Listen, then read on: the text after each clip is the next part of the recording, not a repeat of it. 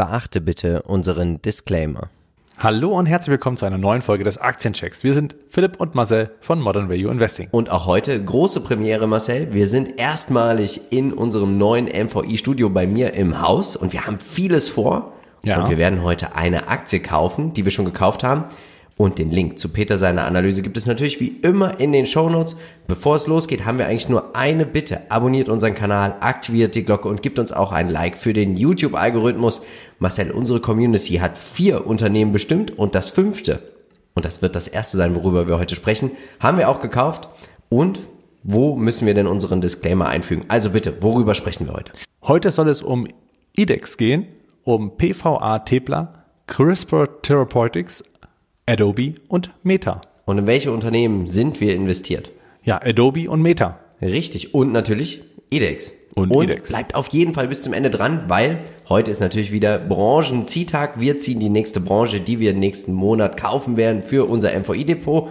Und ich würde vorschlagen, wir starten jetzt mit IDEX. Viel Spaß!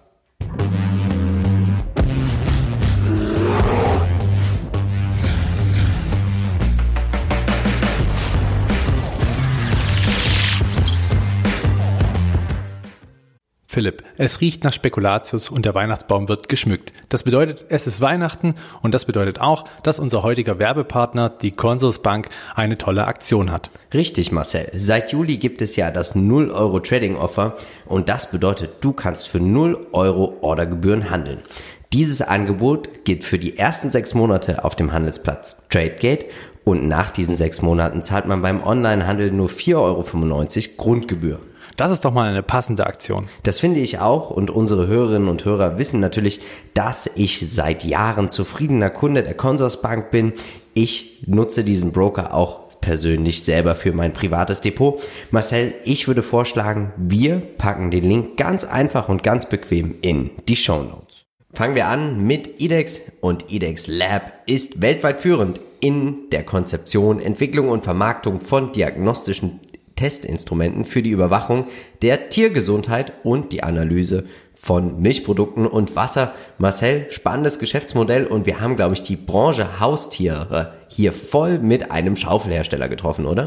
Richtig, genau. Letztes Mal hatten wir ja gezogen. Es ging um Haustiere. Wir wollen hier ein Unternehmen, die in diesem Geschäft tätig sind, eben rausholen. Und viele haben ja gesagt, hier Zoetis wird es, aber nein, wir haben uns für IDEX entschieden und ich glaube, hier haben wir tatsächlich ein sehr robustes Unternehmen, was dann doch gewisse Burggräben mit sich bringt. Schauen wir uns die aktuellen News an und da muss man tatsächlich sagen, es, dieses Unternehmen, es ist sehr ruhig. Und Seeking Alpha, also es gibt eine Analyse, 24.11., dass es ein wundervolles Business ist, aber viel zu hoch bewertet und wir sind dennoch eingestiegen, weil wir natürlich langfristig dabei sein wollen. Auf dem aktuellen Niveau muss man tatsächlich sagen, könnte die Aktie etwas teuer sein. Schauen wir uns aber mal hier diese unglaublichen Segmente an. Also es gibt drei Stück, 88,1% sind Companion Animal Group und das ist tatsächlich alles, was mit dem Tierarzt zu tun hat. Also alles, was mit der Analyse von, ja, muss man sagen, Tier Haustieren und Tieren zu tun hat. Und da ist natürlich auch das Wachstum 12% sehr, sehr gesund. Dann haben wir noch Wasser mit dabei und auch noch Milch. Und ich glaube natürlich ganz klar, der Fokus ist hier tatsächlich mit 88% muss man sagen, auf die Haustiere oder auf die Tiere gelegt.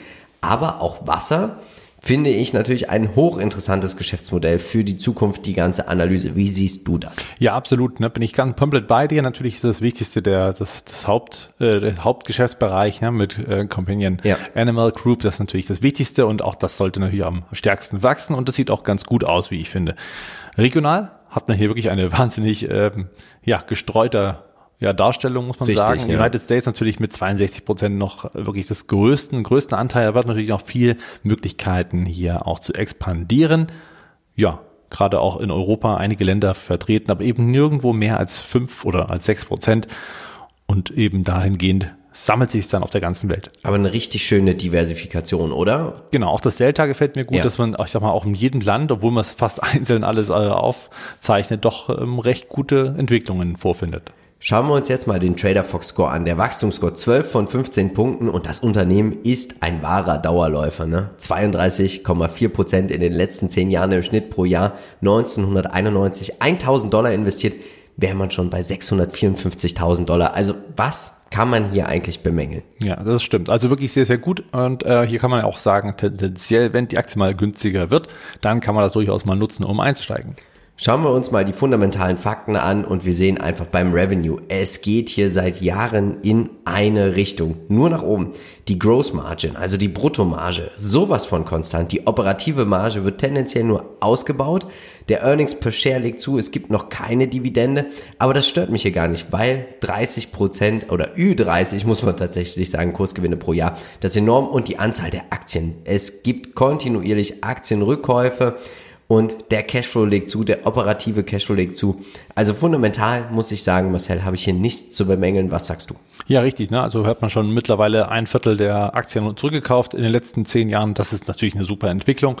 Und wenn das so weitergeht, äh, kann man diese Stärke natürlich weiter ausbauen und äh, man hat natürlich Mehrwert für die jeweiligen Anleger. Was sagst du uns denn heute eigentlich zum Chart? Ja, also klar, ein Dauerläufer und deswegen muss man hier immer wieder die Rücksetzer nutzen, um auch mal einzusteigen, wenn man einen Fuß reinsetzen möchte. Jetzt haben wir das natürlich schon gemacht und wir sehen hier noch einen kurzfristigen Abwärtstrend, der mir im Prinzip schon insofern gefällt, dass man hier diese Unterstützung bei bei 600 Dollar auch ähm, hält. Das heißt, also es ging kurz drunter, aber es wurde recht schnell wieder raufgekauft und deswegen bin ich hier relativ zuversichtlich, dass wir immer näher an diese orange Linie kommen, wo wir dann auch einen Ausbruch sehen können. Das heißt, wer hier sicher gehen möchte und ein bisschen mehr timen möchte, der kann auch einfach warten, bis der Ausbruch stattgefunden hat. Schauen wir uns mal die Peer Group an und die haben wir auch aus Peter seiner Analyse. Oben rechts verlinken wir euch diese auch direkt. Abbott ist mit dabei, Roche, Zoetis und Thermo Fisher. Aber auch die Entwicklung in den letzten fünf Jahren, 386 Prozent, das kann sich sehen lassen und den Markt hat man hier deutlich outperformt und ich glaube, hier wird auch viel eingepreist, dass die Menschen immer mehr und mehr natürlich auch für ihre Haustiere bereit sind auszugeben. Es gibt Versicherungen, also das ist ein Riesenmarkt. Und wenn du die Geräte hast zur Analyse, das ist natürlich auch das, was der Tierarzt verkaufen kann. Ich wollte jetzt schon fast Zahnarzt sagen. Also das, was der Tierarzt auch verkaufen kann, sind natürlich große Blutbilder, kleine Blutbilder und sonstige Sachen. Und das ist natürlich auch extremst hochmargig. Was mir richtig gut gefällt vom Lebenszyklus, klar, wir haben hier schon ein großes Unternehmen, 50 Milliarden US-Dollar Market Cap. Das lässt schon darauf schließen, dass wir schon ein reifes Unternehmen haben, aber diese Branche wächst insgesamt deutlich stärker als der Markt. Und das sehen wir natürlich auch an der fundamentalen sowie aber der charttechnischen Entwicklung. Schauen wir uns die SWOT-Analyse an. Marcel, möchtest du das gerne für uns übernehmen? Ja, also wir sehen natürlich hier, dass wir einen gewissen Burggraben haben. Der ist natürlich auch eingepreist, deswegen ist das natürlich trotzdem eine Stärke, die äh, den Anlegern sicherlich auch immer äh, gefällt und auch immer Sinn macht. Äh, schwächentechnisch haben wir nicht viel gefunden. Also klar, einzelne Segmente können hier und da mal disruptiert werden, wie auch immer, aber die Breite und ich sag mal doch auch dieser Burggraben macht es dann eben schwierig, hier wirklich eine Schwäche ausfindig zu machen. Es sind uns jetzt nicht so viele eingefallen. Ja. Wenn hier jemand eine Idee hat, gern natürlich in die Kommentare. Die Chancen? Klar, also die steigenden Ausgaben für Tiergesundheit ist natürlich ein Riesenthema. Die ja. Menschen werden nicht am Haustier oder an der Gesundheit des Haustieres sparen. Eher wird man wahrscheinlich selber auf einen leeren Kühlschrank pochen, als dem Tier irgendwas Schlechtes zu wollen. Und die Risiken, naja, auch hier recht schwierig zu sagen, nur aufgefallen, und das dem lieben Peter äh, zu verdanken, die relativ schwachen Kundenrezessionen in, ja, außerhalb der USA. Ich bin gespannt. Peter ist da ja auch noch dran. Er versucht dann noch etwas herauszufinden und wird dann auch seine Analyse de dessen gehend auch dann aktualisieren. Schauen wir uns die Bewertung an. Also fundamental muss man tatsächlich sagen, 60er KGV für das Wachstum muss man eigentlich sagen, niemals. Aber nichtsdestotrotz, hier ist auch wieder, egal was die ganzen fundamentalen Fakten einfach sagen, der Markt ist derjenige, der entscheidet, was ist der faire Preis. Und ich glaube, bei 30 Prozent Kursgewinn im Schnitt pro Jahr in den letzten zehn Jahren ist der faire Preis vielleicht einfach das, was man aktuell bezahlt, oder? Genau, ja. Also klar, es sieht teuer aus, aber am Ende des Tages sieht man, dass es schon immer teuer war. Also sprich, wird hier ganz selten mal richtig abgebaut. Und ähm, natürlich wird man hier auch in die Bewertung hineinwachsen, wenn es eben so weitergeht. Und diese Robustheit zahlt man eben oben drauf. Es ist halt ein Qualitätsmerkmal, den hat man dann natürlich dann im Preis mit enthalten. Und wir sehen auch, dass IDEX total confident, also selbstsicher in Bezug auf ihr Geschäftsmodell sind, weil sie kaufen auch zu diesen Bewertungen massivst immer Aktien zurück. Buy and Hold Anleger und vermutlich auch High Growth Investoren wegen diesen Kursgewinn kommen hier auf ihre Kosten. Fazit. Für mich klassischer Dauerläufer Buy and Hold. Ich glaube, man kann hier per Sparplan einsteigen, per Einmalkauf und wenn, dann würde ich hier gar nicht groß zögern. Fundamental glaube ich, ist es schwer, diese Aktie tatsächlich zu bewerten, um zu sagen, das ist eine faire Bewertung. Hier glaube ich, ist es auch wieder breit diversifiziertes Depot, tolles Geschäftsmodell, bin ich davon überzeugt, dann kann man tatsächlich hier einfach jederzeit einsteigen. Wie siehst du es? Ja, ähnlich. Also klar, Buy and Hold, also wer drin ist, der sollte wahrscheinlich auch nicht wieder verkaufen, weil natürlich die Kunst ist, einfach mal reinzugehen. Richtig. Und gerade auf hohen Bewertungen tut das natürlich erstmal immer weh, weil man dann doch eine gewisse Unsicherheit ausstrahlt. Aber einen Einstieg kann man hier ein bisschen besser teilen, wenn man sagt, ich warte auf den Ausbruch. Wir haben ähm, hier einfach wirklich jetzt auch den Boden mitgekauft, weshalb äh, ich glaube, dass das auch keine schlechte Entscheidung ist. Deswegen ist sofort auch durchaus denkbar. Für mich eher so ein Einmalkauf und nicht so sehr auf Sparplan, weil die Aktie immer nur noch teurer wird. Das heißt, wenn man hier mhm. schon ein bisschen höheren Hebel hat, dann umso günstiger rein. Aber es ist natürlich auch eine Frage, welches Kapital man zur Verfügung hat. Jetzt würde ich sagen, wir schauen uns den Kauf einfach mal an bei unserem Partner Scalable. Wir nutzen hier den Prime Broker und auch Sie gehen nächstes Jahr mit uns in das Jahr 2022. Also wir werden unser MVI-Depot auch hier fortführen können. Und du siehst ja, es ist viel los. Viele haben uns ja auch davon abgeraten, auf dem aktuellen Niveau Lemonade nachzukaufen. Ich habe dich ja heute schon ganz aufgeregt gefragt, und wir sehen es auch hier, wie einfach es funktioniert, was mir immer sehr gut gefällt. Wir sehen die verschiedenen Charts maximal ein Tag, eine Woche, einen Monat. Aber jetzt wollen wir natürlich dann auch endlich kaufen. Wir klicken auf Kaufen. 639 Euro sind da. Das bedeutet, wir können eine Aktie kaufen. Und das haben wir dann auch direkt gemacht. Und zack, war EDEX oder ist EDEX jetzt bei uns in der MVI Holding im MVI Langfristdepot und läuft eigentlich ganz gut. Ich glaube, wir können zufrieden sein ich würde sagen, wir bringen dazu vielleicht auch nochmal im Teil des Jahresrückblick Aktienpodcast schauen wir uns natürlich das alles nochmal an. Den Link zu Scalable stellen wir euch natürlich auch in die Shownotes und Marcel, jetzt kommen wir zu einem Unternehmen, von dem ich vorher noch nie was gehört habe. PVA Tepler. Was machen Sie denn? Ja, hier haben wir es natürlich mit einem deutschen Hidden Champion zu tun. Ja. Sie sind ähm, ja eben wie gesagt aus Deutschland und ähm, sie haben und liefern Vakuumlösungen für Hochtemperatur- und Plasmabehandlungsprozesse. Und das ist vor allen Dingen da sinnvoll, wo Halbleiter entstehen. Das heißt, wir haben hier ähm, ja so eine Art Maschinenbauer, mhm. und das jetzt mal vielleicht auch auf kleinere Ebene zu setzen, die letzten Endes auch dafür notwendig sind, also sprich die Produkte von PVA, um tatsächlich Halbleiter herzustellen. Also ist man hier natürlich auch weltweit gefragt, gerade jetzt natürlich mit der Halbleiterknappheit ja. wirklich sehr stark im Fokus. Und ähm, ja, man kommt wahrscheinlich nicht drum rum mit den Lösungen. Ich würde sagen, bei den News, wir sehen aktuell keine relevanten News. Schreibt uns gern mal, wieso, weshalb und warum habt ihr für dieses Unternehmen abgestimmt. Und wir sehen auch hier, wie du schon sagtest, Halbleiter. Das ist das Thema. 66,7 Prozent der gesamten Umsätze werden mit dem Halbleiter oder in der Halbleiterbranche verdient. Die restlichen gehen auf die Großindustrie. Was sagst du uns denn zur Umsatzverteilung in die Region? Ja, hier sieht man eben genau auch da, wo die vor allen Dingen die Halbleiter entstehen. Gerade in Asien hat man mit 55,2 Prozent doch einen erheblichen Anteil. Muss man aber sagen, dass man vor Corona noch bei 33,5 Prozent war. Das heißt, hier hat man offensichtlich zugewonnen, währenddessen man zum Beispiel in Deutschland einiges verloren hat an Marktanteilen. Also offensichtlich hat hier, also heißt Marktanteile wahrscheinlich nicht eher die Investitionen, die natürlich zurückgefahren sind in, äh, in der Corona-Zeit. Deshalb ging es hier doch recht stark nach unten, die Hälfte des Umsatzes nur noch. Deswegen hier natürlich auch die prozentuale Verschiebung. Trotzdem außerhalb ähm, Deutschlands, in Europa hat man trotzdem Wachstum erzielen können. Das heißt, viele Länder haben trotzdem investiert oder viele Unternehmen haben investiert in diesem Bereich weshalb das Ganze hier so mit einem lachenden Auge durch die Krise ging, wenn man so möchte. Schauen wir uns den Trader Fox Qualitätsscore an. 14 von 15 Punkten und seit 2014 steigen die Umsätze wieder. Die Durchschnittsperformance unglaublich. 29,7 Prozent. Also auch hier wieder dieses Thema wahrer Hidden Champion.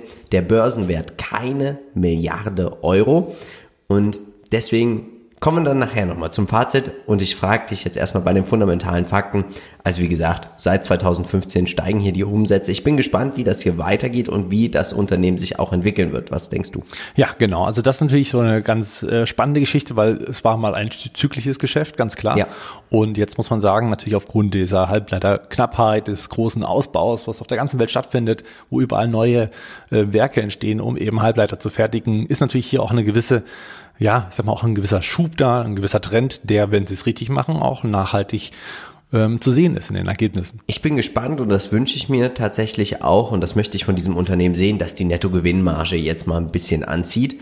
Das ist natürlich auch wichtig, wenn man wirklich davon sprechen möchte, dass hier wir in einem Supercycle, also in einem Superzyklus im Bereich der Halbleiter sind. Was sagst du uns heute zum Chart? Wow, das sieht aber stark aus. Genau, also den langfristigen haben wir gesehen. Das ist immer so, dass der eine lange Seitwärtsphase bringt und dann zur Neubewertung ansetzt. Und das haben wir auch jetzt wieder gesehen. Wir haben hier diese gelbe Linie, die mitten im Bild vorführt und dann unten drunter eine wirklich unangenehme lange Seitwärtsphase. Das ist natürlich für alle, die ein bisschen weniger mit Geduld arbeiten, durchaus äh, unangenehm. Aber dann kam der Ausbruch und dann, als dieser Ausbruch noch bestätigt wurde auf diesem Niveau von etwa 16, 17 Euro, ging es dann rapide nach oben und da hat dann der Markt erkannt, oh Mensch, die Halbleiterknappheit ist ja da. Und ähm, so wie ASML auch plötzlich explodierte, wie LRM Research explodierte, so ging es hier auch für PVA Tepler sehr stark nach oben und hat sich hier an der Spitze doch schon Richtung 50 Euro bewegt tolle oder toller Anstieg für alle diejenigen, die das erkannt haben, wurden hier auf jeden Fall belohnt und das auch zu Recht.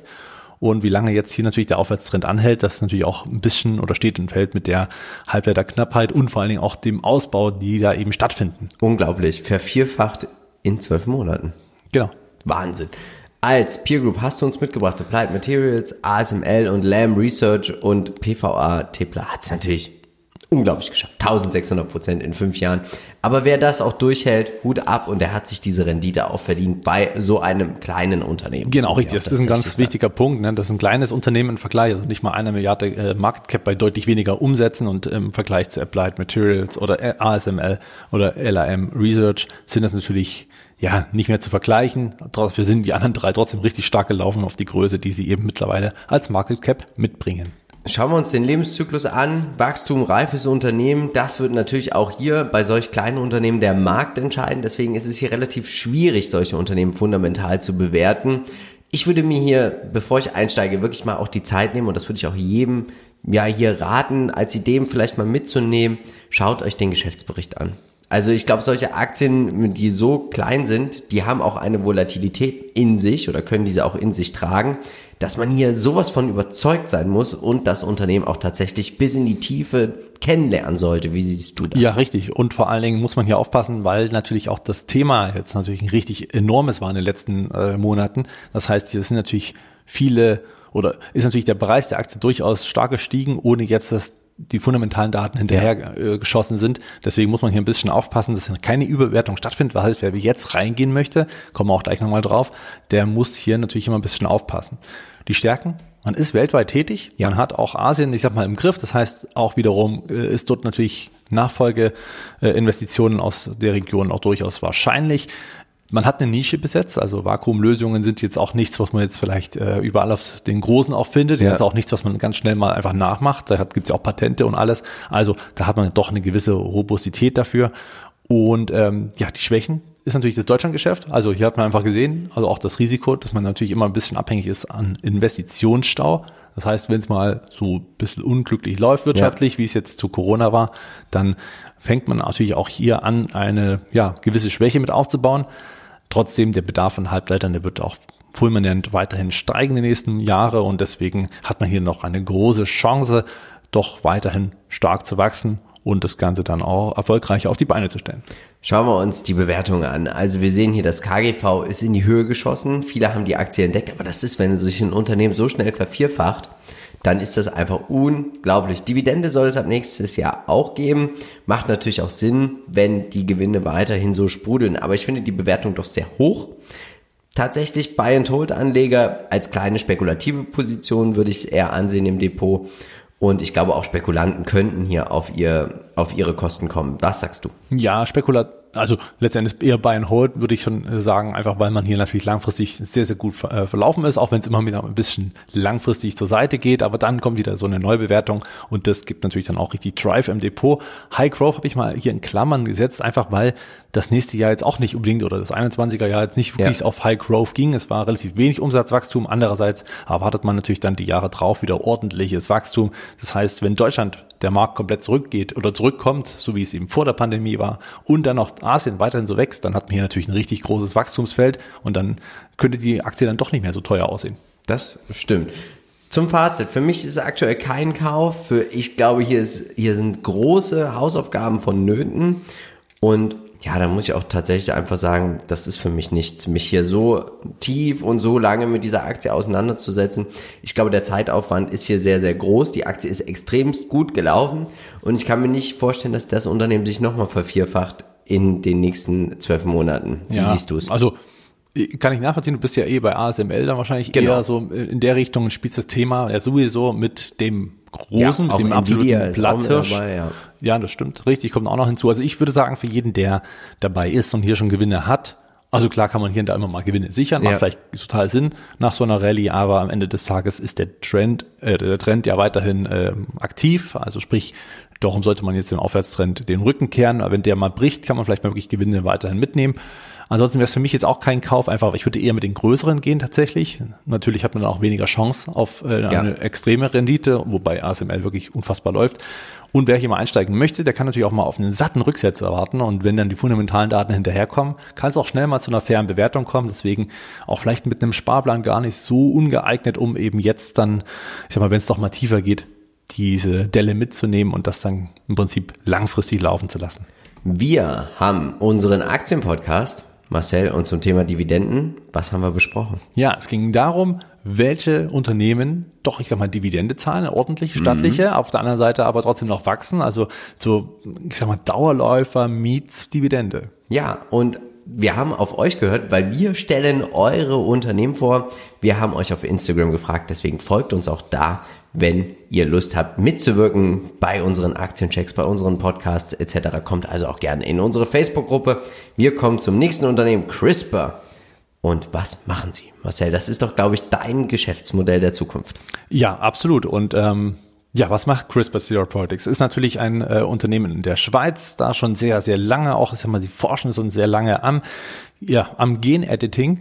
Und äh, was bedeutet das? Ist die Genschere, also sprich äh, rein technologisch mit CRISPR oder eben äh, Cas9, dass man dann hier, ich sag mal, auch Gene direkt herausschneiden kann, beziehungsweise bearbeiten kann und auch verändern kann, was natürlich dann auch wichtig wird, gerade im Hinblick auf Krankheiten, die vererbbar sind, die man dann im Prinzip einfach vernichten kann oder einfach rausnehmen kann, ohne dass man diese Krankheit dann weiter A vererbt und auf der anderen Seite natürlich auch nicht daran schwer erkrankt.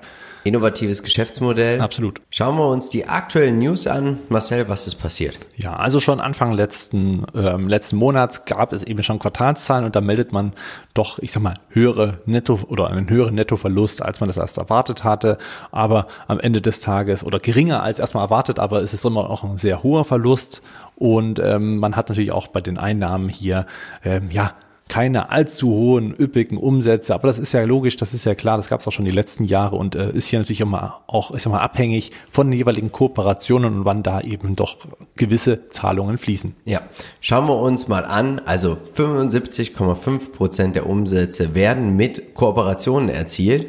Und das ist natürlich auch ein ziemlich großer Batzen. Ne? Also man ist abhängig hier davon, dass man gut ist und dann natürlich auch noch gute, profitable Kooperationen eingehen kann. 100% der Umsätze in der Schweiz und in den USA. Ja, und auch das Delta ist natürlich da schon sehr interessant. Ne? Ja. Minus 100 Prozent. Das heißt, 2019 gab es eben doch einige ordentliche Meilensteinzahlungen und ähm, 2020 im Prinzip gar nicht. Ja, und das ist natürlich eine riesen Herausforderung, wenn man plötzlich von 290 Millionen Euro Umsatz auf 0,7, äh, also im Prinzip nicht mal einer Million Euro Umsatz. Das ist natürlich schon heftig, dieser Abfall, also dieser Abfall. Schauen wir uns das mal an beim Trader Fox Score und da sehen wir tatsächlich, also die Durchschnittsperformance unglaubliche 40 Prozent. Aber man muss natürlich auch sagen, die Umsätze, die Gewinne und auch die Nettogewinnmarge, es ist ein ewiges Auf und Ab. Und ähm, das ist nichts für Menschen mit schwachen Nerven tatsächlich. Ja, ne? auch alle diejenigen, also hier kauft man tatsächlich bloß die Story, ja, ganz klar ja. die Story und die Zukunftsaussichten für diese Technologie, für CRISPR, für Cas9, weil das im Prinzip wirklich das große Thema ist und wenn sie natürlich hier einmal wirklich was auf den Markt bringen und das dann auch funktioniert, dann ist das natürlich ein riesen Markt, der hier vor einem liegt, weshalb natürlich auch die Performance ähm, ja für sich spricht, dass sie sich viele positionieren, sagen, ich möchte mich hier weiter ähm, ja auch wenn es zehn Jahre dauert, 20 Jahre dauert, aber wenn diese Aktie sich einfach verzehnfach, ver 15-fach, ver 50-fach, was auch immer, wenn man dann doch mal diesen Hebel sieht, dann ist das äh, durchaus eine, eine Investition wert. aber man kauft rein die Story, keine fundamentalen Daten machen hier Sinn. Sehen wir jetzt auch gleich. Genau, bei den fundamentalen Fakten von Morningstar sehen wir einfach, es ist ein ewiges Auf und Ab, das operative Income mal, also meistens negativ, dann mal kurz positiv und die Anzahl der Aktien. Es geht enorm nach oben, mehr als verdoppelt seit 2014 und das gefällt mir natürlich überhaupt nicht, weil hier kommt es, man nutzt einfach das ist natürlich schlau, was der Vorstand hier macht. Ne? Man nutzt einfach den Anstieg im Aktienkurs, um die Anzahl der Aktien zu verwässern und mehr und mehr Kapital auf Kosten der bestehenden Investoren einzusammeln. Ja, aber wer das natürlich nicht erwartet oder wer da denkt, dass das äh, was, was, was Schlechtes ist im Prinzip, wenn man ja. dort investiert, ist natürlich auch an der falschen Stelle, weil klar braucht das Richtig. Unternehmen Kapital, um weiter zu forschen, um weiteren Ausgaben, um hier größer zu werden, um mehr und mehr hinzubekommen. Deswegen ganz klar, logisch, dass das passiert, dass man sich immer wieder neu Geld beschaffen. Das wird auch nicht die letzte Kapitalerhöhung sein. Keine Frage. Alles andere wäre, ähm, ich glaube, Traumtänzerei.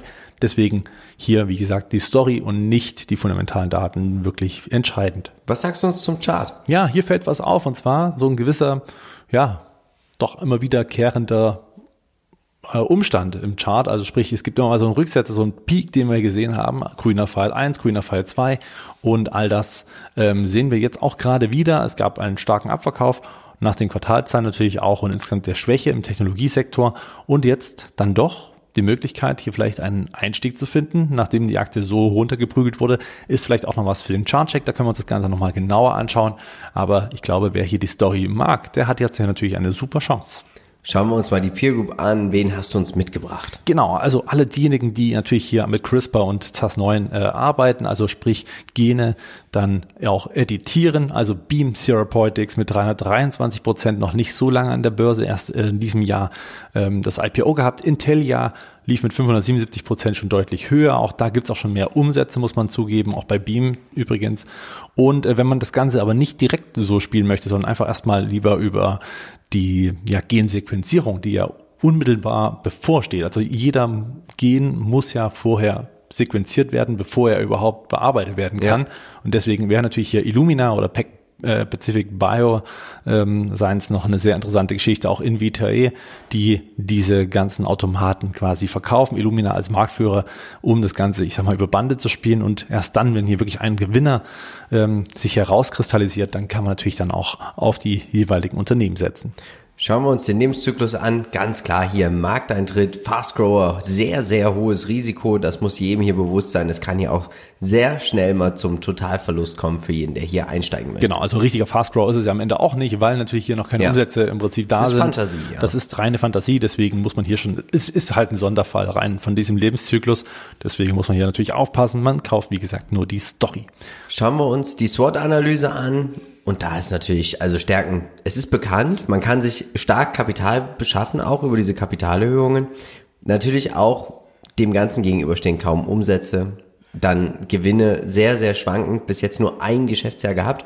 Die Chancen ist natürlich die Zukunft. An der Börse wird auch die Zukunft gehandelt, deswegen sehen wir auch hier über 30 Prozent Kursgewinne im Schnitt pro Jahr. Aber die Risiken, Konkurrenz, das Geld geht aus. Und wenn da mal ein großer Pharmakonzern in sowas einsteigen möchte, haben die natürlich auch das Cash, um sowas mal schnell ja, vielleicht auch nachzubauen oder auch zu übernehmen. Das ja, muss man ehrlich sagen. Ja, also übernehmen würde ich jetzt eher sagen. Also CRISPR ist natürlich eine äh, doch sehr, sehr erfolgreiche und auch schon sehr bekannte. Deswegen ist ja hier die Stärke, die Bekanntheit, dass man im Prinzip alle die Großen auch zurückgreifen auf die Technologie von CRISPR und im Prinzip ist das natürlich auch ein Grund dieser äh, Zusammenarbeit, die hier davon ausgeht. Deswegen das natürlich gut. Geld geht aus, wenn man die Frage, also natürlich hohe Verluste. Hier muss man halt immer wieder Geld zuschießen, aber wie gesagt, Sie haben es natürlich leichter, Kapital zu beschaffen, als das vielleicht andere Unternehmen in dem Sektor haben. Schauen wir uns mal die Bewertung an. KGVE für 2023 minus 13 KUV, 32er KUV, KBV finde ich in Ordnung mit unter 3, aber auch der Petrovski Score 2 von 9. Deswegen, ja, Spekulanten traden kann man die Aktie ganz gut. Ja, naja, tendenziell schon. Natürlich muss man immer davon ausgehen, dass diese Story dann auch, ich sag mal, langfristig äh, greift. Wenn nicht, dann kann man natürlich auch mal schön daneben liegen. Ähm, ja, ist natürlich nichts für Bayern, also Bayern Holt hätte sich zwar gelohnt bisher, aber ist natürlich jetzt nichts für jemanden, der sich äh, das Unternehmen ins Depot legen möchte und dann äh, langfristig einfach schlafen möchte und dann irgendwann mal aufwacht mit einem ja. super äh, Anstieg.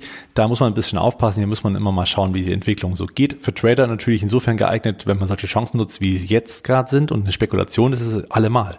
Also, für mich ist es kein Kauf. Ich möchte an der Börse nicht spekulieren. Was sagst du? Ja, für mich auch kein Kauf, einfach weil mir hier die fundamentalen Daten natürlich, klar, also hier ist natürlich einfach noch kein echtes Produkt da, man hat bloß diese Meilensteinzahlungen. Also wer einsteigen möchte, weil er überzeugt ist, dann jetzt auf jeden Fall die Zeit nutzen und die Chance nutzen, diesen Rücksetzer und dann per Einmalkauf rein. Natürlich nicht übergewichten, würde ich sagen. Und als Sparplan würde ich es auch nicht empfehlen, weil hier auch relativ schnell mal wieder Kursanstiege da sind, die dann vielleicht auch wieder völlig übertrieben sind. Also einmal Kauf und wenn man überzeugt ist, jetzt kaufen. Ich für mich jetzt aktuell würde ich hier nicht rein, weil ich die Story nicht nur die Story kaufen möchte, sondern mit Illumina hier besser fahren möchte. Schauen wir uns Adobe an. Hier bist du investiert. Genau. Was macht dein Unternehmen? Ja, Adobe natürlich bekannt von Photoshop und ähm, natürlich ganz vielen anderen ähm, visuellen Inhalten und Software, die es geschafft haben, auch, ich sag mal, ihr Geschäftsmodell komplett umzubauen vom lizenzierten äh, Geschäftsmodell bis hin jetzt zum, ich sag mal, Abo- und Cloud-Dienst. Das ist natürlich auch sehr, sehr gut gelaufen. Also hier hat man doch recht viel geschafft. Und für alle, die kreativ sind, die, ähm, ich sag mal, gewisse Prozesse digitalisieren, die sind bei Adobe natürlich super aufgehoben. Schauen wir uns die aktuellen News an. Was ist passiert? Ja, ganz frisch. Am Tag der Aufnahme, am 9.12. übernahm man Content Call. Das ist ein Social Network Spezialist für Marketing, also im Prinzip eine Erweiterung der Adobe Plattform. Also hier hat man die ganze Welt quasi nochmal deutlich ausgebaut, gerade auch hier mit einem sehr, sehr interessanten Startup. Leider gibt es dazu aber keine Details, wie hoch die Übernahme oder wie teuer oder wie viel da Geld auf den Tisch gelegt wurde. Das bleibt im Geheimen. Schauen wir uns die Segmente an. Digital Media steht für 71,8 Prozent. Digital Experience 24,3. Also da sind auch so Online-Shops mit dabei in diesen Segmenten und Marketing etc. Also ziemlich cooles Unternehmen und sie stellen ja im Moment alles so vom Einmal-Lizenzgeschäft um auf ein Abo-Modell Software as a Services und das kommt weltweit richtig gut an. Genau, sie sind auch einer der ersten, die das gemacht haben und sind natürlich auch da jetzt am weitesten in diesem äh, Prozess des Umsteigens, also wenn man nicht von vornherein so angefangen hätte. Aber das hat man bei Adobe natürlich nicht, deshalb muss man hier was machen. United States mittlerweile 52 Prozent des Umsatzes, also das wahrscheinlich eher Tendenz sinkend, weil man natürlich auch weltweit immer weiter auch Marktanteile gewinnt und natürlich da die Software weiterhin gut vertreiben kann. Schön verteilt ist es trotzdem, wie ich finde, dafür, dass es ein reines US-Unternehmen war und ja. es so nach und nach sich weiter zukauft und dann natürlich auch internationalisiert. Und sie sind ja auch deutlich mehr als Photoshop. Das muss man auch so sagen. Wir sehen den Qualitätsscore 15 von 15 Punkten Durchschnittsperformance in den letzten 10 Jahren. 37,36 Prozent und eigentlich ist dieses Unternehmen wie gemacht für mich. Vielleicht muss ich im Januar kaufen, Marcel. Weil hätte ich 1986, vier Jahre vor meiner Geburt, 1000 Dollar investiert oder meine Eltern, dann wären daraus drei Millionen US-Dollar geworden. Und ich wäre vermutlich jetzt nicht hier. Also ein Glück haben sie es nicht gemacht. Fundamental sieht dieses Unternehmen auch hervorragend aus.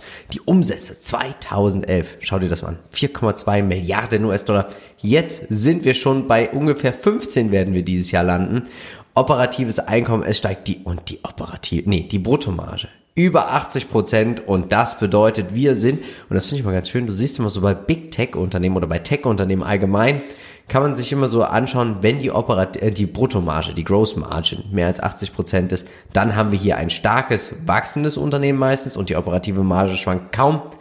Die Anzahl der Aktien, die Anzahl der Aktien verringert sich jetzt auch kontinuierlich Buchwert wird aufgebaut und auch der Free Cashflow, er sprudelt. Das gefällt mir alles richtig gut. Was sagst du? Ja, brutale Zahlen. Nur deswegen bin ich investiert seit äh, doch jetzt mittlerweile schon über zwei Jahren. Ja. Ich finde es wirklich ein tolles Unternehmen und aufgrund der Stabilität des Burggrabens ist es wirklich hier auch, äh, ich sag mal nochmal schön zu sehen, dass die Kennzahlen auch so weiter wachsen und gerade auch das, was in den nächsten Jahren passieren soll, ist ja hier nochmal äh, ein kräftiger Sprung. Schauen wir uns den Chart an. Aktuell, was sagst du? Ja, nachdem links im Bild noch diese Seitwärtsphase vonstatten ging und dann der Ausbruch kam, wurde dieser Ausbruch nochmal bestätigt und dann ging es rasch nach oben Richtung 600 Dollar und dann ein bisschen volatiler, aber insgesamt der Trend weiterhin intakt. Es geht nach oben, auch der Rücksetzer jetzt perfekt an den gleitenden Durchschnitt 150 Tage und von da an auch ruckzuck wieder hoch in Richtung ja, Allzeithoch muss man sagen. Also hier scheint es auch nur noch eine kurze Zeit zu dauern, bis man doch wieder neue Allzeithochs hat. Und was mir immer sehr gut gefällt, ist die relative Stärke, die Adobe mitbringt, die wirklich sehr stabil läuft, wenn das hier auch nicht ganz so aussieht, aber ähm, im Vergleich zum Gesamtmarkt ist es doch eine ganz robuste Geschichte.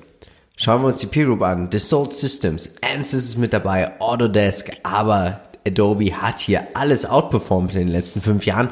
Und hier ist natürlich auch schon ganz stark diese Einpreisung drin, dass man jetzt Software as a Services macht, Abo-Modells, wiederkehrende Umsätze und sie sind ein Cloud-Spezialist, ein richtig starkes Cloud-Unternehmen. Was sie auch dazu noch sind, sind zuverlässige Quartalszahlenbringer. Ja. Also es ist immer so, dass sie tatsächlich überraschen und äh, da natürlich auch eine, ich sag mal, sehr stabile, robuste Prognose geben, die aber dann doch häufig übertroffen wird. Das äh, spricht auf jeden Fall für das Unternehmen und ich sag mal ganz eine richtige Peer Group für Adobe, glaube ich, kann man so nicht finden, maximal in den einzelnen Einheiten, denn äh, Dassault und äh, Ansys und Autodesk hat man letzte Woche schon im Rahmen von Autodesk, dass sie, ich sag mal, eher da ähm, ja im 3D Engineering sind und Adobe einfach viel mehr ist als das.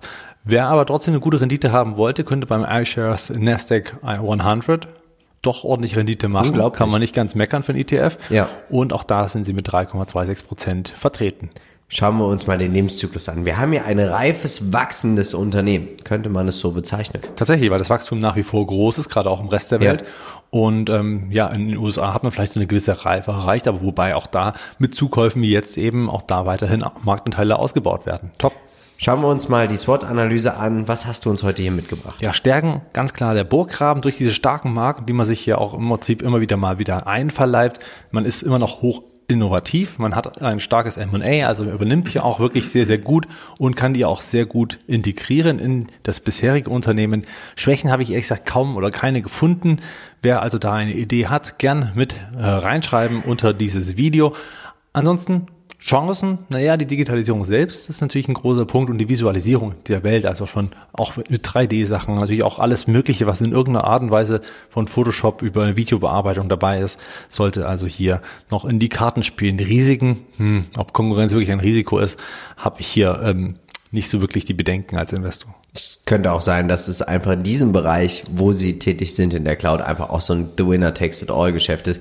Das zeigen natürlich auch diese Bruttomargen. Wenn du überlegst, wir sind hier bei über 80 Prozent, was das eigentlich bedeutet. Die Bewertung, seien wir ehrlich, 50er KGV, Qualität hat nun mal ihren Preis, aber dafür bekommt man auch im Schnitt mehr als 30 Prozent Rendite pro Jahr. Und das hat sich eigentlich gelohnt, in den letzten Jahren auch zu solchen Bewertungen hier einzusteigen. Ja, und zu Recht hört man öfter das äh, oder diesen Satz, dass man doch bei solchen Bewertungen nicht mehr einsteigt und so weiter und so fort. Aber de facto war Adobe nie günstig und hatten auch vom KGV äh, im Prinzip nie wirklich geringere Zahlen vorzubieten. Ja. Man muss hier einfach mal reingehen, ganz mutig und am besten auf dem höchsten Punkt, um dann einfach diesen Trend weiter fortzusetzen. Ich glaube, das äh, hat einen gewissen Mut, einen gewissen, ja. also man handelt etwas anderes als wie im Supermarkt. Mhm. Äh, Im Supermarkt würde man wahrscheinlich das Angebot nehmen und äh, was günstiges, aber hier sollte man einfach das teure nehmen, denn die Qualität hat eben ihren Preis. Als Buy-and-Hold-Investor kommt man hier auf die Kosten und High Growth kann man immer noch sagen, denn auch aufgrund dieser Höhe und Größe, die sie haben, haben sie trotzdem noch ein sattes Gewinn und auch Umsatzwachstum. Ich bin der Meinung, Marcel, wir haben hier ein Buy-and-Hold-Unternehmen. Man könnte hier immer einsteigen, wenn man sagt, Mensch, das Unternehmen ist mir eigentlich zu teuer, aber ich habe ja Angst, ein bisschen so den Zug zu verpassen, glaube ich, würde sich auch hier ein Sparplan einfach anbieten und über ein paar Monate hier eine Position aufzubauen. Was denkst du? Ja, ich betreibe es selbst als Bayern Hold, deswegen, was soll ich anderes sagen? Ja. Ähm, wo ich dann auch noch dazu sagen muss, dass ich das überhaupt nicht im Fokus habe. Also Adobe läuft so ein bisschen unterm Radar und man schaut da gar nicht drauf. Also wenn man durchs Depot mal scrollt, fallen sie auch gar nicht auf. Einfach nur äh, weil sie sehr, sehr gut laufen. Sparplan oder Einmalkauf, beides kann man hier natürlich vornehmen und auch hier kann man immer einsteigen, wobei natürlich manchmal charttechnische Situationen auch mal gegeben sind, wo es dann doch noch attraktiver ist als vielleicht am absoluten Hoch. Aber da kann man auch einfach beim Chartcheck mit zuschauen. Ja. Schauen wir uns als allerletztes an Meta, ehemals Facebook und was machen sie?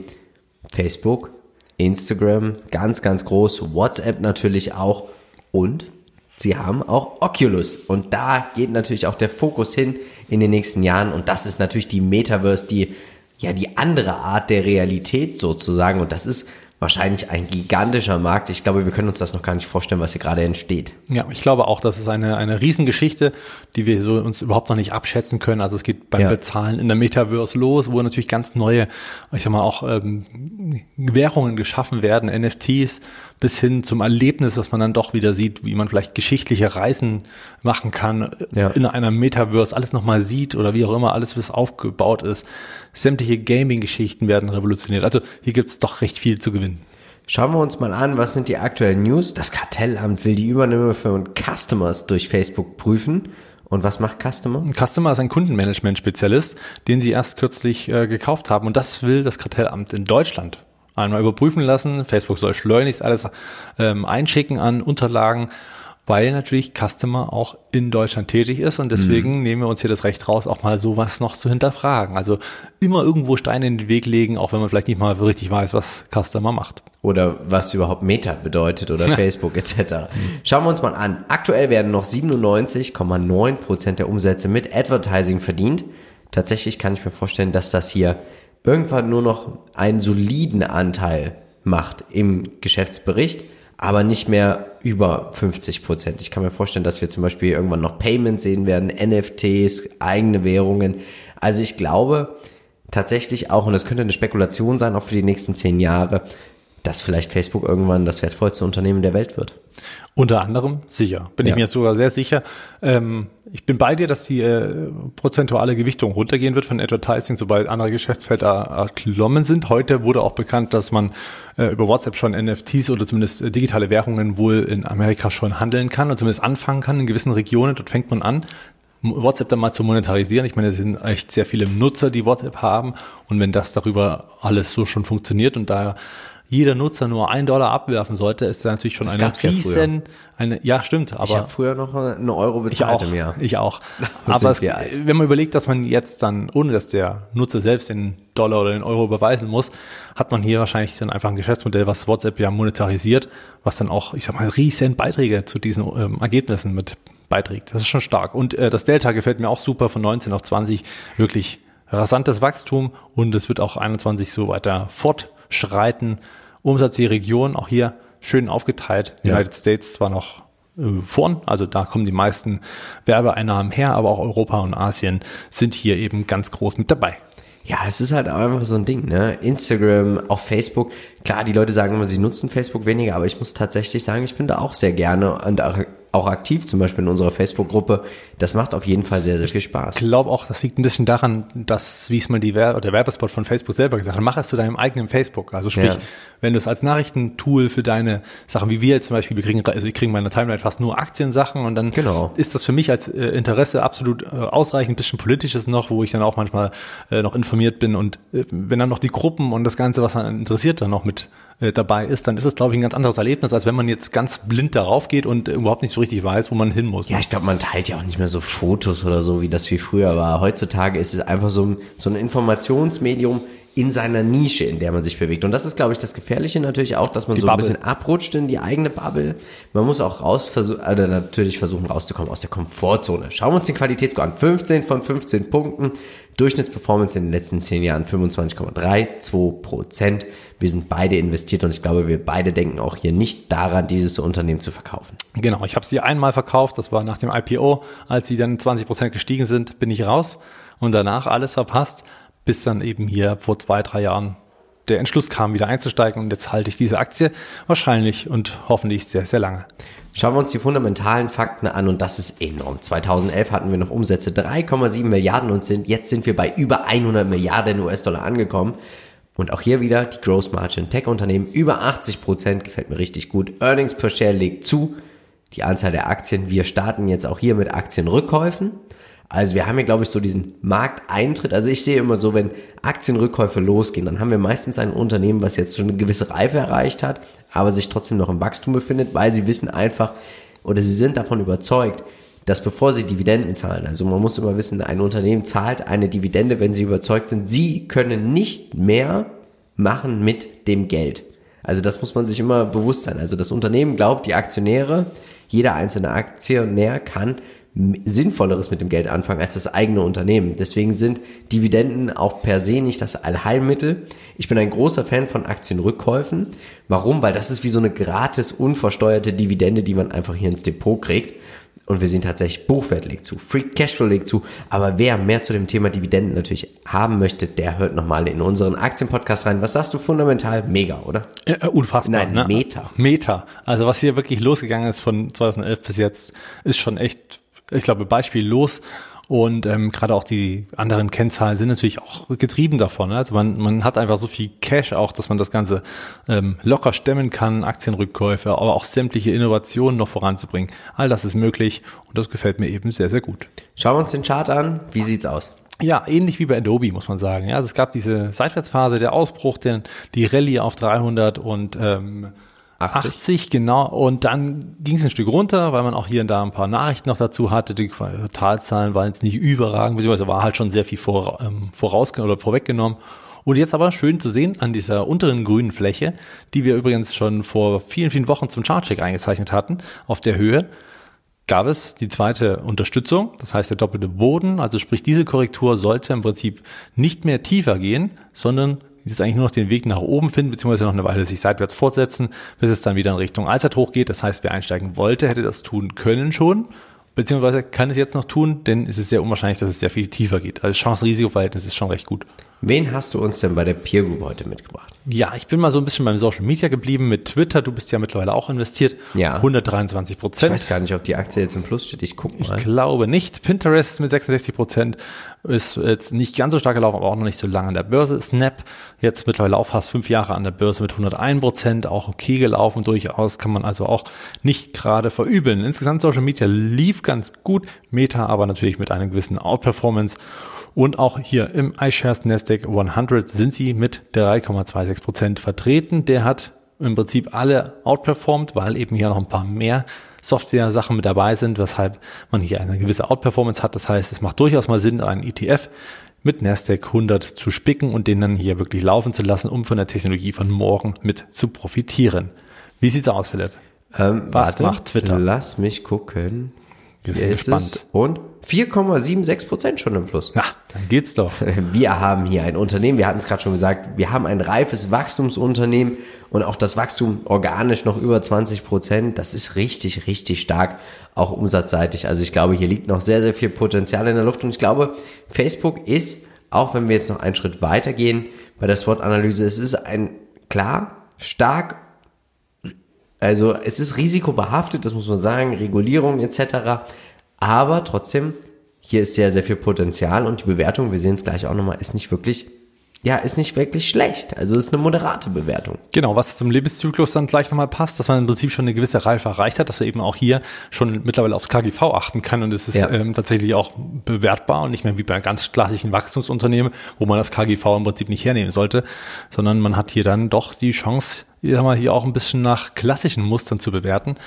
Stärken ganz klar die Größe selbst, und wie ich finde, die Flexibilität, die hier ein wichtiger Punkt ist, also gerade auch Mark Zuckerberg macht das doch clever, dass er zwar, auch wenn er immer mal, und das ist eine klare Schwäche, grenzwertige Sachen macht, also wo es auch, ich sag mal, unternehmensseitig, wo man auch von den Whistleblowern immer mal Negatives hört, was natürlich absolut nachvollziehbar ist und vielleicht auch nicht immer richtig, aber am Ende des Tages reagiert er immer recht flexibel, kann alles erklären, was Facebook oder Meta ja. macht, was es natürlich dann auch wiederum ähm, zu einem ganzen großen Plan von Facebook äh, umsetzen lässt, dass hier einer nicht nur also agiert, sondern tatsächlich vorangeht, ja, und das auch Ganze sieht. Chancen hier natürlich weiterhin Advertising, auch da wird natürlich nach und nach mehr bezahlt. Die Metaverse ist ein Riesenszenario, da bin ich gespannt, wie Facebook dann damit umgehen wird. Risiken, wie du schon richtig gesagt hast, eine Regulierung. Die Frage nur, wie schlimm kann es werden? Im Zweifel, wenn doch mal was aufgespalten werden sollte, hat man natürlich hier vielleicht wieder Einzelteile, die höher bewertet sind als eben in der Holding selbst. Schauen wir uns an die Bewertung und du hast es schon gesagt, die Bewertung nach KGV 20 bei so einem Wachstum unglaublich. Eigentlich ein Geschenk, ne? Man ja. müsste man gleich nochmal aufstocken. Könnte natürlich auch eine Value Trap sein. Das heißt, dass der Markt hier etwas schon einpreist, was wir aktuell nicht sehen. Ich glaube, es preist die Risiken ein, regulatorischen ja. Risiken. Aber es gibt ja immer so ein paar Nachrichten und die drücken den Kurs erstmal wieder nach unten. Ganz klassisch. Genau. Ich würde sagen, Buy and Hold Anleger, aber auch High Growth Investoren kommen hier auch auf ihr gefundenes Futter. Vielleicht sogar Spekulanten, die sagen, Facebook wird bei der Metaverse, weil sie haben einfach die Cashflows, um so etwas relativ schnell aufzubauen. Und sie wollen ja dieses Jahr 10 Milliarden investieren. Das Wahnsinn, ist ja unglaublich. Das Jahr ist ja fast vorbei. Kommen wir zum Fazit und ich würde sagen, buy and hold. Ich würde auch tatsächlich auf dieser Bewertungsebene sofort einsteigen als Einmalkauf und würde es einfach laufen und liegen lassen und einfach vielleicht als schöne Beimischung in meinem Depot. Also ich würde es jetzt nicht tendenziell übergewichten im Depot. Ja, also für mich auch, also beides als Sparplan und Einmalkauf denkbar. Hier würde ich auch, ich sag mal, tatsächlich immer reingehen, hätte ich jetzt gar keinen, große, keinen großen Schmerz. Natürlich umso leichter, wenn dann doch mal solche Signale kamen wie jetzt erst, dass man jetzt das doppelten Boden gebildet hat. Gute Sache, kann man also nutzen. Buy and Hold sehe ich eben auch so, kann man langfristig nichts falsch machen. So, jetzt ist die Frage, wer darf es eigentlich als nächstes sein? Hast du einen Wunsch? Schreib uns diesen in die Kommentare, denn die Abstimmung bei Facebook startet genau jetzt. Und Marcel, bevor wir jetzt gleich die nächste Branche ziehen, gibt's natürlich wie immer 10.000 Euro in der 10.000 Euro Investment-Idee zum Investieren. Und wir starten natürlich wie immer als allererstes mit PVE Tepler. Hier sind wir beide nicht mit dabei. Kleines Unternehmen, aber natürlich jeder, der sagt, ich möchte hier spekulativ mich mit dem Unternehmen beschäftigen, möchte hier auch einsteigen, den kann ich verstehen, weil natürlich auch hier große Renditen möglich sind, wie man die letzten fünf Jahre gesehen hat. Genau, PVA, ich finde sie auch äh, an sich interessant, aber für mich zu hoch bewertet, deswegen bin ich da raus. Bei CRISPR ist es ähnlich. Ist natürlich eine hohe Bewertung dafür, dass keine Umsätze ja. stattfinden und da ähm, würde ich mir das anders, also aus einer anderen Strategie würde ich dieses Thema spielen. Du auch, Philipp, ne? du Richtig. hast auch 0 Euro da hingelegt. Dann Adobe. Ach, ich würde da gerne einsteigen. Ja, ich, Aber ich ja. muss jetzt meine Twitter-Aktien noch ein bisschen behalten. Ja, ist richtig. Nicht, dass du gleich wieder hier traders wie so. Ja, hin und her macht Taschen leer. Ja, bin ich dabei, zweieinhalbtausend und bei Meta ebenfalls. Bei Meta genauso, also ich bin hier auch mit ungefähr 500 bis 600, 700 Euro investiert. Lass das auch jetzt einfach laufen. Ich möchte einfach dabei sein. Das bedeutet von mir 9000 in der MSCI All Country World. Bei dir sind es 5000. Und jetzt müssen wir noch mal kurz über unser Wikifolio sprechen. 1,6% Wochenperformance war, wir haben nichts gekauft oder verkauft, wir bleiben einfach so dabei und wir sind wieder auf dem Weg zum Allzeithoch, also schaut auch da gerne mal vorbei. Und jetzt ist es endlich soweit. Welche Branche kommt als nächstes, Marcel? Du hast den Umschlag. Genau, ich habe den Umschlag und wir könnten noch mal kurz ähm, resümieren. Wir haben mittlerweile ja schon einiges ähm, Branchen auch umrundet ähm, von Software über Cybersecurity, Versicherungen, Kleidung, Finanzen, Haustiere, demografischer Wandel und naja, Tesla haben wir eben dazu gekauft. Also wenn ihr da noch irgendwelche interessante Branchen habt, kommt uns also gern wir hier. auch mal kurz sagen. Also zum äh, demografischen Wandel haben wir uns hier für Metronic äh, entschieden. Wir sind hier ungefähr 10% im Minus. Cybersecurity Okta, hier sind wir 8,77% im Plus. Dann haben wir dabei Versicherung Lemonade, oh, das tut ganz schön weh, 33,79% im Minus. Kleidung, Sintas, plus 18,2%. Finanzen, Moody's, 7,41% sind wir hier im Plus. Software, hier haben wir uns für Workday entschieden, plus 32%. Dann haben wir Haustiere, IDEX, wie gesagt, wir haben hier minus 3,67% zu Buch stehen und Tesla mit 44,91%. Und heute darf ich ziehen. Ich freue mich drauf, weil der liebe Peter wird dann natürlich auch wieder eine hervorragende Analyse schreiben. Wie gesagt, die IDEX-Analyse äh, gibt es auch in den Show Notes. Ich ja. bin bereit. Ich habe hier alle Karteikarten in meiner Hand und mhm. eben aufgefächert, damit man das sich mal bildlich vorstellen kann, was hier passiert. Und bald sehen die Philipp, Leute uns ja auch wieder. ja. Genau, richtig. Bald äh, haben wir auch wieder ein Bild mit dabei und Philipp zieht jetzt und ich bin gespannt, was. Hast du einen Wunsch? Ähm, ich hätte gerne einen Versorger. Ich hätte gerne mal einen Versorger im Depot muss ich tatsächlich sagen. Hm, bisschen also Stabilität möchtest du haben. Ein bisschen, ja? ein bisschen Qualität. Komm. Und? Handel. Handel. Yeses. Na dann, das wird auch Spaß. Das wird gar nicht so einfach. E-Commerce oder stationäre. Habt ihr einen Vorschlag? Schreibt uns diesen natürlich wie immer in die Show Notes. Und jetzt möchten wir euch nochmal unseren Aktienpodcast ans Herz legen. In die Kommentare. Genau, schreibt uns das in die Kommentare, nicht in die Show Notes. Und natürlich auch den letzten Aktiencheck. Und dann würde ich sagen, kommt morgen ein Chartcheck? Natürlich. Na dann, bleibt mir eigentlich gar nichts mehr zu sagen. Wir von Modern Value Investing sind überzeugt, es gibt immer irgendwo einen Bullenmarkt. Natürlich werden wir versuchen, diesen zu finden, um dann auch in diesen zu investieren.